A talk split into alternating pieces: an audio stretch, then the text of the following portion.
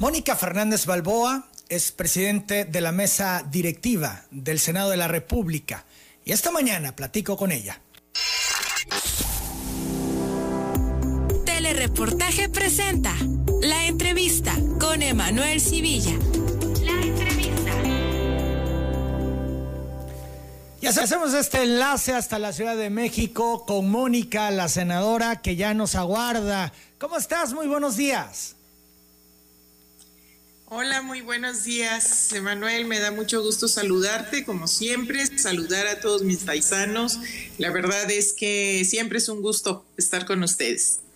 La senadora, oye, pues ayer ventilaba Ricardo Monreal que le has comunicado que no tienes el interés ni la intención de reelegirte en la posición que ocupas actualmente en la mesa directiva. ¿Nos puedes dar las razones? Sí, claro, es este, pues bueno, son las mismas razones que hace un año este, yo te comenté. Eh, busqué, busqué eh, la presidencia de la mesa directiva con un objetivo muy claro que era poder eh, restablecer un poco de la dignidad de, devolver el, el trabajo serio a la presidencia y no eh, para ser utilizada por ningún otro fin. Y en este sentido, tomé la decisión de no buscar la reelección pues por una convicción política personal. No se abona, no se abona a la democracia eh, cuando queremos eternizarnos en los puestos. Lo supe desde aquel momento y lo pongo en práctica ahora, así de, así de sencillo. ¿Perdón? ¿Esta fue una decisión por congruencia, el no buscar la reelección? Sí, por supuesto, por supuesto. Este, no puedo predicar si no es con el ejemplo, no puedo salir a decir cosas si no es este, con el ejemplo. Eso es, eso es, Emanuel, precisamente por congruencia. El senador Monreal, que es presidente de la Junta de Coordinación Política del Senado, volvió a hablar muy bien de tu persona Vamos a escuchar lo que comenta el senador Monreal. Y digo volvió porque cuando lo entrevisté hace un par de semanas en telereportaje se refirió a ti con una serie de elogios. Vamos ahora a recordar lo que ayer dijo Ricardo Monreal. No habrá reelección. Ha sido muy buena la presidenta de la mesa directiva. Aplaudo su desempeño la felicito, es una revelación para mí en su capacidad jurídica y en su talento en el manejo de la mesa directiva, pero nuestra tradición había sido no a la reelección y no será reelecta por decisión de ella. Ella misma ha señalado que no buscará la reelección, me lo comentó a mí y esa la, lo hace, la hace eh, de una actitud muy encomiable a Mónica Fernández, por lo que le doy un abrazo. Dijo también Ricardo que eh, esta será rotativa entre los legisladores y que se ha estipulado que tras el periodo de una mujer, en este caso, eh, en tu caso, Mónica, deberá asumir el cargo un hombre. la pregunta es, ¿están las condiciones dadas para que no se fracture la bancada de Morena en el Senado. Recordemos lo que pasó hace un año con eh, Martí Batres, todo lo que se dijo, todo lo que ocurrió, toda la cuestión, incluso hasta legal que se ventiló en su momento. ¿No se va a repetir la historia? Yo creo que no, Emanuel. Yo creo que no. Bueno, primero déjame decirte que pues obviamente agradezco eh, mucho las expresiones de, de Ricardo. Eh, y quiero hacer aquí un hincapié específico que yo nada más tengo que reconocer en todo este tiempo que he estado en la presidencia del Senado, tengo que reconocer el respeto por parte de la Junta de Coordinación Política que él preside, por parte de todos los grupos parlamentarios. Siempre ha habido una relación de respeto y, nunca se han tratado de pasar de la raya, este, eso sí te puedo decir. Entonces, para mí, yo creo que eso es uno de los principales valores y lo quiero hacer aquí eh, un reconocimiento, así como ellos lo hacen, un reconocimiento público. Y agradezco, por supuesto, la generosidad de sus palabras. Yo creo que no, pues, no es necesario que se haga división. Hace un año, tú lo acabas de decir, no hubo una división de los del grupo parlamentario. Hubo una inconformidad. Una persona estuvo inconforme en mi grupo parlamentario. Esa persona impugnó, el tribunal le dijo, pues estaba equivocado porque había sido una votación mayoritaria.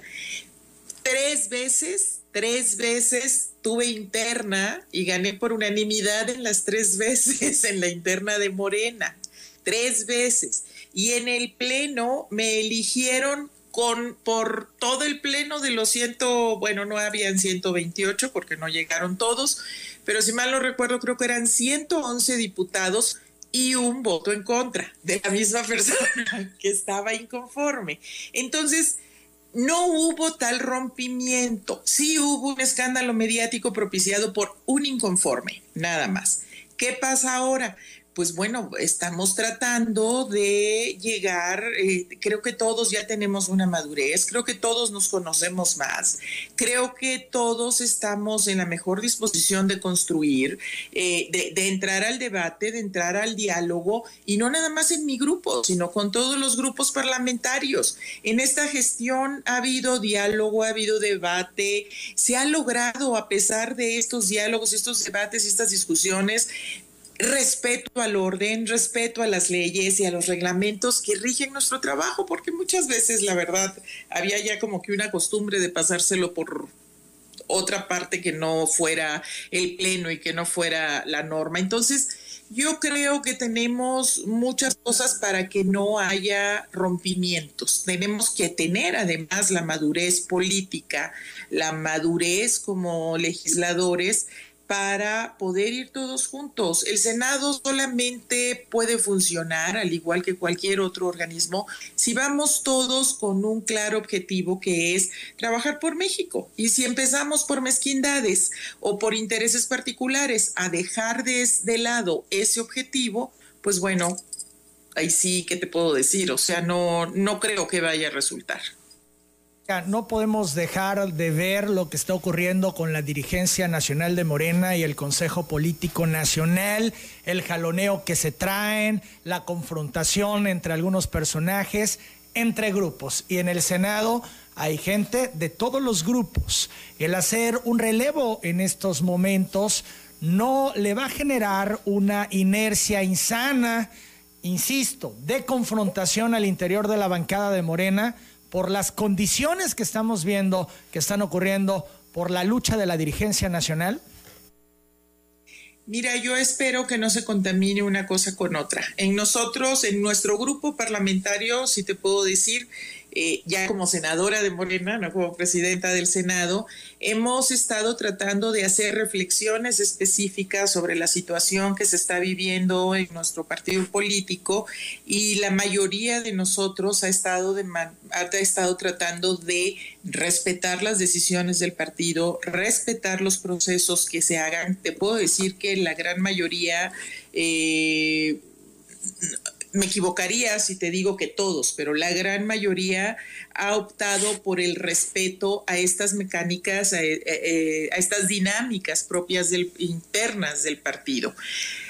¿Qué espero yo? ¿Qué espero yo? Yo espero que eh, esto que acabas de decir, que pues no, no, no, no, no pase. O sea, tenemos que saber distinguir las cosas y tenemos que poner, ir poniendo, que saber ir poniendo cada cosa en su lugar nosotros, si somos una bancada fortalecida, pues se va a fortalecer el partido y viceversa. Si el partido está fortalecido, pues se va a fortalecer la bancada y eso a todos nos ayuda para la construcción del proyecto. Se logró subsanar todas las diferencias con Martí Batres, esto es, se integró de lleno a la bancada, ha jalado con la bancada, llevan el acompañamiento de los temas, eh, participa, superada la diferencia con Batres. Eh, mira, yo creo que la bancada ha sido muy madura y hemos estado tratando entre todos de construir eh, unidad. Eh, y en esta unidad también se privilegia el respeto. Cada quien participa, cada quien aporta de acuerdo a su a su forma, de acuerdo a sus creencias, de acuerdo a lo que cree, y vamos a tratar de seguir procurando esto y respeto a todos los compañeros y compañeras de Martí Batres, porque fue pues eh, frontal, eh, la diferencia impugnó, decías, eh, sabemos todo lo que pasó. ¿Logró subsanarse? Esto es, está integrado al 100 Martí, a la bancada de Morena en el Senado de la República, participa, lo escuchan, él expone los puntos, son tomados en cuenta. Híjole, mira, a mí no me gustaría meterme en ese tema. Yo te puedo decir que respeto lo que diga el senador Batres este, y su manera de, de comportarse al interior de la bancada. No, no se ha integrado a la bancada. Eh, al menos todos tenemos reuniones eh, paulatinas, reuniones plenarias, discutimos, tomamos decisiones internas y este y bueno, él no ha asistido, tiene otras maneras de participar. Eh, es muy respetable, es muy este no merece de mí más que eh, ninguna sola opinión más que, pues bueno, yo respetamos su manera de ser, él así se maneja, pues bueno. quedó, lastimado al final de cuentas por lo que ha ocurrido después de, de todo este proceso que se dio hace un año. Pues yo no sé si la palabra sea lastimado, porque eh, nadie hizo nada por lastimarlo. O sea, simple y sencillamente ejercimos un mandato, porque además en la ley dice que cada año se elige la mesa directiva, puede, puede, si alguien quiere, haber reelección, pero tiene que votarse, o sea, tiene que haber una votación, tiene que haber un consenso, no es nada más por capricho, o sea, no es nada más porque yo diga, ah, yo voy y vámonos, no, no, pues tiene que, que, que ser una decisión colegiada. Entonces yo no creo que tal vez la palabra sea lastimado, yo creo que a lo mejor él optó por, por otra manera de participar en, en el Senado. Si no es la palabra correcta, lastimado, esto es hizo berrinche. No lo sé, Manuel. No lo sé. Yo preferiría este. Yo preferiría no contestar. Son las 8 de la mañana, 27 minutos, senadora. Dime algo. ¿Ha manifestado ya alguno de la bancada su interés por participar y ser presidente de la mesa directiva? ¿Se ha comentado en corto algún nombre ya? Mira, eh, sí han, manifestado, no, no se ha hecho todavía formal, pero sí hemos estado ya escuchando nombres de algunos compañeros que podrían ser los presidentes de la mesa directiva. Eh, el año pasado, de alguna manera, hicimos un acuerdo eh, informal, que no es un acuerdo formal precisamente, donde decíamos de que si esta es la legislatura de la equidad de género, porque la mitad somos hombres y la mitad somos mujeres, pues que bueno, podría ser muy bueno que hubiera una rotación entre un hombre, una mujer, un hombre, una mujer. Eh, no es una ley, no es una norma, tampoco es un acuerdo formal pero todos hemos estado como que en ese entendido de tratar de llevar las cosas de esa manera. Y aquí sí te digo que se han escuchado voces eh, que dicen de varios compañeros, hay como, no sé, yo creo que tres o cuatro, eh, que podrían ser excelentes presidentes este, de la mesa directiva. No, no, no, no veo que, que haya mayor problema. ¿Por qué no nos compartes esos nombres ya para ir observándolos? Sí, mira, eh, Está el vicepresidente de la mesa directiva, el senador Salomón Jara, está el senador Armenta, que es el que preside la Comisión de Hacienda, está nuestro casi paisano, el senador Eduardo Ramírez de Chiapas, que además es el que preside la Comisión de Puntos Constitucionales. Eh, está el senador Higinio Martínez, que eh, también preside la, Comisión de Comunicaciones y Transportes y que es un gran líder de, Morena, que todos tenemos mucho afecto y mucho aprecio. Ay, no sé si me falta alguien más y, no me gustaría eh, no mencionarlos. Creo que prácticamente, al menos yo he escuchado de ellos cuatro. 8 de la mañana, 30 minutos. Eh, ¿Qué va a pasar contigo, Mónica? Eh, ¿Te reintegrarás a trabajos de comisión? Sí, por supuesto, por supuesto. Este, tengo que, tengo mucho trabajo. Bueno, para empezar, todavía me queda mes y medio. y es un mes y medio con una, eh, con una gran intensidad de trabajo. Este, este momento que estamos viviendo, Manuel, de la, de la pandemia y de todas las limitaciones y, los cambios que tenemos que ir haciendo en nuestras formas de trabajar, de todos, no nada más del Senado, sino de todas las instituciones, de las empresas, de todos, de toda la ciudadanía, este, al menos me tocó a mí, entonces ha sido un proceso sumamente difícil poder ir innovando con cosas en el Senado de la República para poder cumplir con nuestra responsabilidad. Yo te puedo decir muy rápido, me tocó diseñar, organizar, implementar todo un sistema para poder tener la primera sesión a distancia en la historia del Congreso de la Unión. Bueno, y ahorita ya llevamos varias de las sesiones a distancia, pero me tocó poder hacer todo este andamiaje, entonces realmente eh, no sabes el trabajo tan grande que es. Tenemos todavía limitaciones para poder hacer un buen trabajo legislativo, tú lo sabes en Tabasco y en todos los congresos locales no pueden reunirse a votar leyes específicas porque tenemos una restricción en la Constitución. Entonces, ¿qué es lo que necesitamos y qué es lo que estoy promoviendo? Y espero que podamos este, concluirlo. Presenté todo un paquete de reformas después de un estudio muy, muy importante con el Instituto de Investigaciones Jurídicas de la UNAM, con parlamentarios, con derecho comparado con los parlamentos de otros países, para poder implementar eh, las sesiones a distancia en todo el Congreso de la Unión, eh, lo que le dicen en España el voto telemático con firma digital, etcétera. Y es una gran reforma porque reformaríamos a todo el sistema del Congreso mexicano. Empezaríamos por una reforma constitucional porque es lo que e, es nuestro paraguas.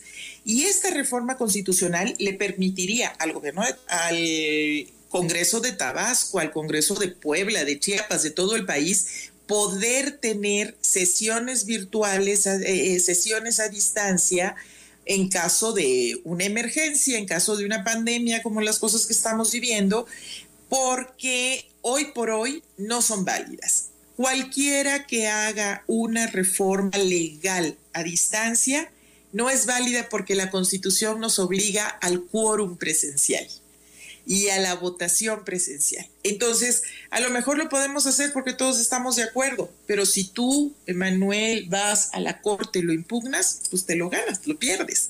Entonces, ¿en qué estoy ahorita? En que queremos con todo meter, eh, eh, yo la presenté, yo estuve, he estado trabajando en todo esto, poder hacer esta gran reforma al, al Congreso mexicano para poder tener un congreso digital, un congreso telemático o a distancia, como que pueda, única y exclusivamente, aclaro, única y exclusivamente por causas de fuerza mayor. No es de que, ay, hoy no vamos, mejor lo hacemos desde nuestras casas, no, sino por causas de que haya una emergencia nacional.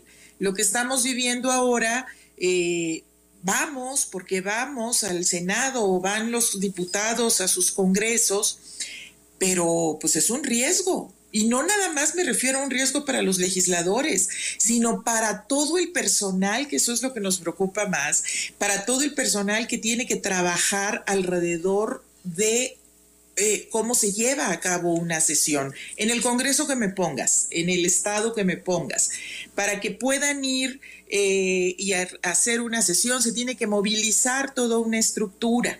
Y esta estructura, pues estás poniéndolos en riesgos porque tienen que salir de sus casas, a lo mejor hay personas con vulnerabilidad y tenemos que ir cuidando todas estas cosas. Yo te voy a decir, por ejemplo, en el Senado mexicano, un día de sesión un día de sesión normal, entran y salen al Senado hasta 4.500 personas. De los que trabajan ahí somos como 3.500 y más los que van y vienen. O sea, tú como si ahorita estamos en una situación donde debemos de evitar aglomeraciones, donde tenemos que tener sana distancia, donde tenemos que tratar de evitar salir lo más posible, que porque esto es una realidad y debemos todos de, de acatarlo y cumplirlo, pues tenemos que tener las herramientas jurídicas eh, que nos permitan hacer este trabajo, pero a distancia. Entonces en eso estoy trabajando y como ves, me apasiona y esto es todo un gran reto que vamos a, que, que, que quiero que podamos hacer. Son las 8 de la mañana, 35 minutos. Estamos platicando con la senadora Mónica Fernández Balboa. Mónica, ¿qué te deja esta experiencia? ¿Qué aprendiste en este año que has estado al frente de la mesa directiva del Senado de la República? Híjole, muchísimo, bueno, digo, espérame, me falta mes y medio todavía. este, eh, en mes y medio tal vez pueda hacer un balance más, más concreto, pero eh, de entrada, para mí ha sido un gran aprendizaje, ha sido un gran aprendizaje personal en mi vida privada, en, en conocerme, en conocerme a mí misma para eh, poder tener la capacidad de eh, poder dirigir una institución como esta con imparcialidad, con equilibrio, con mano firme, porque se necesita mano firme para poder impulsar las cosas que son legales, o sea, no puedes ir por encima de la ley o nada más este, a gusto. Entonces, esta parte yo creo que ha sido sumamente importante para mí. Y la otra es también eh, el conocimiento específico de todos los procesos legislativos, de todos los procesos parlamentarios. He estudiado muchísimo, he aprendido muchísimo, pero eh, cómo se pueden manejar y llegar a construir las, los grandes retos que necesitamos y cómo poder ir transitando ante las grandes diferencias que tenemos entre todas las fuerzas políticas. Eh, yo te puedo decir que además algo que reconozco es la institución del Senado, todas las áreas que trabajan para que esto funcione como reloj. O sea, yo tengo un gran respeto y un gran reconocimiento por todo el equipo que ha colaborado conmigo hasta ahorita, eh, que son la Secretaría de Servicios Parlamentarios, el Centro de Capacitación, eh, la Unidad de Estudios de Género, eh, para que ahorita hemos estado haciendo muchísimo trabajo para la no violencia contra las mujeres. Y por cierto, déjame por favor hacer un, un llamado aquí desde tu programa, perdón, pero necesito hacerlo a todos nuestros compañeros de los partidos políticos, a, nuestros, a todas nuestras compañeras legisladoras y legisladores, diputadas y diputados locales. Es importante que podamos entrarle a hacer la armonización legislativa para evitar la violencia de género, en específico la violencia política de género que se puede dar de todas las formas. Es una gran reforma que se ha hecho y que ya vamos 24 estados, o sea, una gran reforma que se hizo en todo el país, a nivel nacional, a nivel federal. Ya van 24 estados y Tabasco todavía anda un poco este, rezagado. Es muy importante que entre todas y todos cuidemos el derecho de las mujeres a tener derechos. ¿Es por qué no se ha avanzado en Tabasco en ese tema? Eh, no lo sé, yo, yo espero, yo he estado tratando de insistirles, les he estado tratando de, de, mandar incluso hasta cartas y es más, hasta me he atrevido a ponernos a sus órdenes para asesorías por, por si necesitan este algún tipo adicional de conocimiento. Yo supongo, Emanuel, que debido también a esta pandemia y como no han podido sesionar este pues de tiempo completo como, como se ha estado haciendo en todas partes, que a lo mejor por eso viene el retraso. Lo ideal era que hubiera estado este tema de la violencia política un año antes de que hubiera proceso electoral para que pudiera aplicar localmente al proceso electoral. Eh, no, es, eh, no es una condición porque finalmente todas las leyes, como son de carácter nacional y federal, entonces pues van a aplicar de todas maneras eh, a través del INE y los OPLES pero pues era muy importante que en Tabasco pudiéramos, es muy importante que en Tabasco pudiéramos ya ir avanzando hacia esta armonización legislativa. La violencia política se da de todo tipo, en todo tipo, se da física, psicológica, económica, eh, social, mediática. Entonces, es importante, hicimos una armonización para ir evitando la violencia y para implementar la paridad y la igualdad de oportunidades para todos. Eh, reformamos más de, creo que fueron, además de la constitución, creo que fueron más de 50 leyes en esta materia, que ya lo que se necesita nada más es armonizarlo y homologarlo en los estados. Y pues bueno, sería importantísimo que en Tabasco pudiéramos decir que se respeta que las mujeres tengamos derecho a tener derechos. Así de sencillo. 8 de la mañana con 40 minutos. Mónica, hablemos de los sinsabores. ¿Qué ha sido lo desagradable en este trayecto al frente de la mesa directiva del Senado? Híjole, tengo dos, bueno, un sinsabor, un sinsabor y lo demás algo, eh, una preocupación muy grande. El sinsabor definitivamente fue eh, la toma de protesta, el evento, el, evento que se suscitó en la toma de protesta de eh, la titular de la Comisión Nacional de Derechos Humanos, donde en una manifestación, como puede haber y que yo respeto, pues un senador se pasó se, se, salió de sus casillas, yo supongo, y me agredió físicamente. Ese, ese es el sinsabor que tengo, porque la verdad, mira que yo he sido oposición, mira que he estado en movimientos sociales, mira que he estado en las calles, y jamás en la vida, jamás había tenido una sensación como esta de sentirme agredida, sentirme vulnerada, eh, el físicamente, porque bueno, o sea, políticamente eh, es un tema, pero que además físicamente me haya jaloneado, o sea, eso para mí fue, fue muy fuerte, ¿eh? fue muy fuerte y no creas que me repuse muy fácilmente. Eso te afectó emocionalmente. Sí, sí, sí, yo, yo nunca lo había visto y, entiendo a todas las mujeres que, que, han pasado por algún tipo de violencia y de agresión, porque, o sea, yo habían pasado tres días y me volteaba a saber y lloraba. O sea, era una cosa, o sea, no en sesión, en sesión siempre manteniéndome, pero el asunto es que eh, eh, se me acercaban y yo, o sea, con miedo, porque sí fue una agresión. Y, y, ese fue, pues, digamos, el momento más difícil para mí, más difícil de poderlo enfrentar, de poderlo confrontar, de poderlo vivir, porque mi instinto, mi instinto inmediato fue, pues denuncio, o sea, soy una mujer que pelea por los derechos de las mujeres, que pelea por la no violencia contra ninguna mujer, mucho menos por una que está tratando de llevar a cabo su trabajo. Eso es precisamente, eso es violencia política.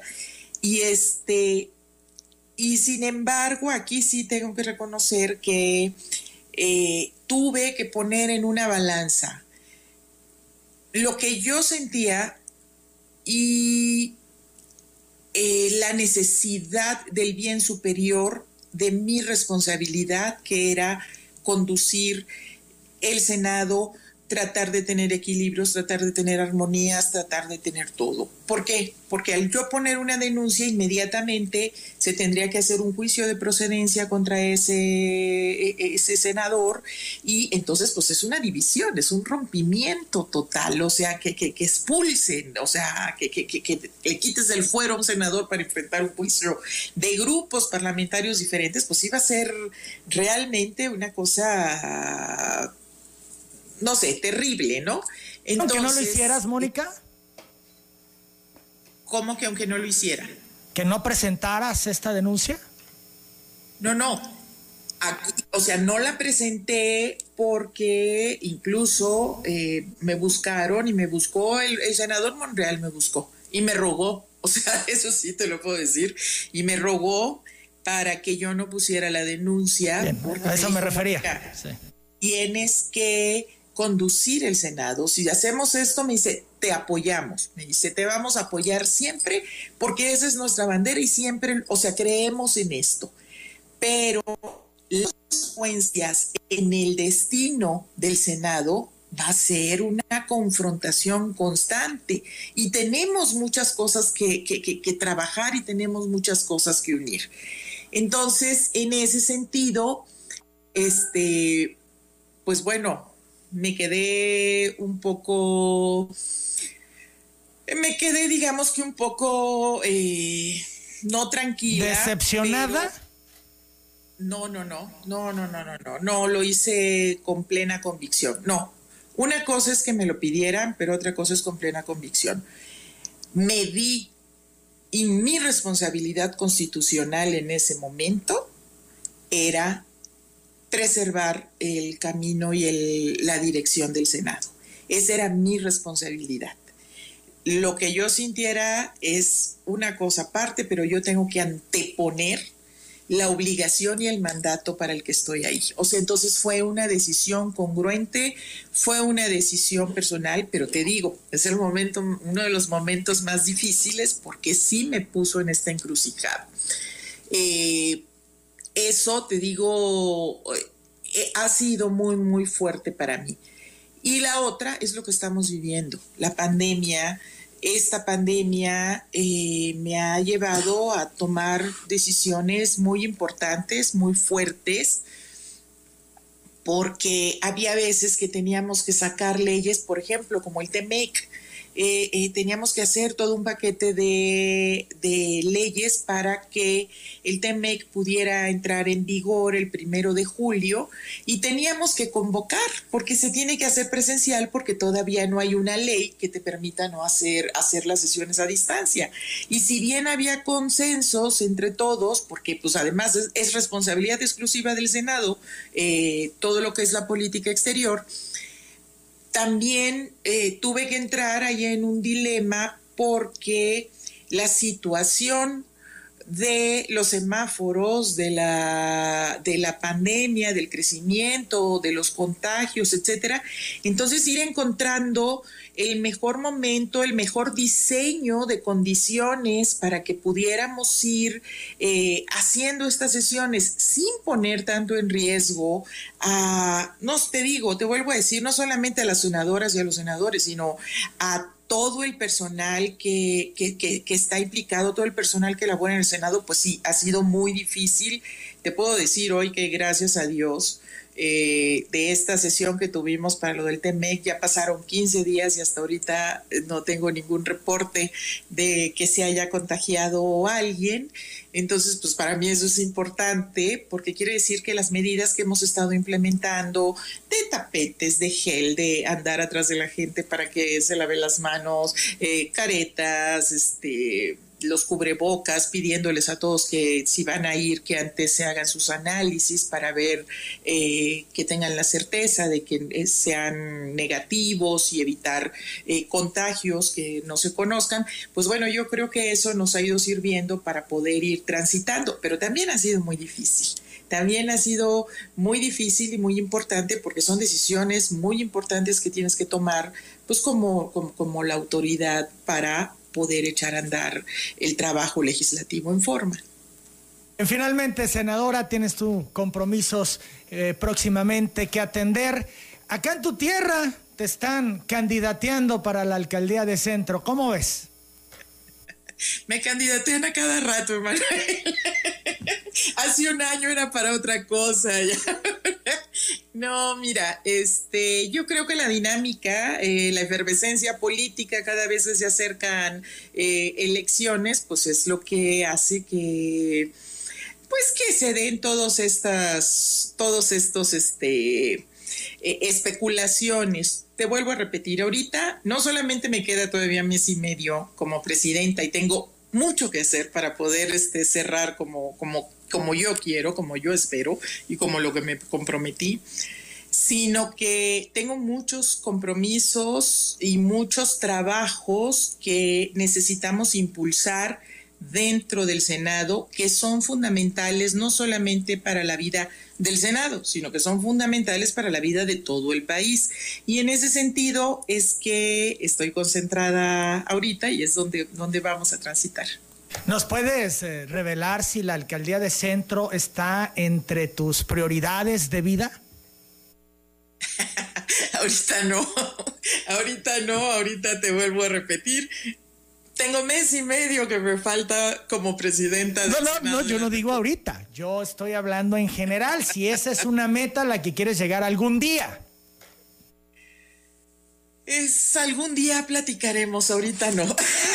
ahorita no lo sé, no lo sé, Manuel. O sea, de verdad, eh, tengo un, tengo muy claros mis compromisos y yo trato siempre de no, este, irme más allá de, de nada. Yo trato y bueno, a ti te consta, nunca hemos platicado muchas veces y este, nunca he estado anunciando ni viendo si voy o no voy o estar especulando. Este, yo trato de ir haciendo los retos que me voy poniendo, cumpliendo con mis tareas, tratando de cumplir eh, bien, porque tengo allá afuera, tengo un mundo de gente, este, en Tabasco, pues votaron por, por Javier y por mí, votaron más de 800 mil personas. Entonces, que tenemos que decirles, aquí estamos y estamos haciendo las cosas bien, estamos cumpliéndoles. Entonces, en ese sentido es que tenemos que ir trabajando. Muy bien, a ver si más adelante platicamos un poco más de política. Ya será, otra, ya será otra historia. Ahorita soy presidente del Senado todavía. Senadora, te agradezco mucho estos minutos. Al contrario, Manuel, muchísimas gracias, me da mucho gusto. Les mando, bueno, a ti te mando un beso, a todos les mando un afectuoso saludo y pues aquí estoy a la orden. Gracias, muy buenos días. Hasta Gracias. La senadora Mónica Fernández Balboa, son las 8:51. Pausa y volvemos. El COVID-19 es un virus de lo peor. Está en muchos países haciendo matazón. Por eso nos cuidamos siguiendo la instrucción y usando la estampita que nos dijo.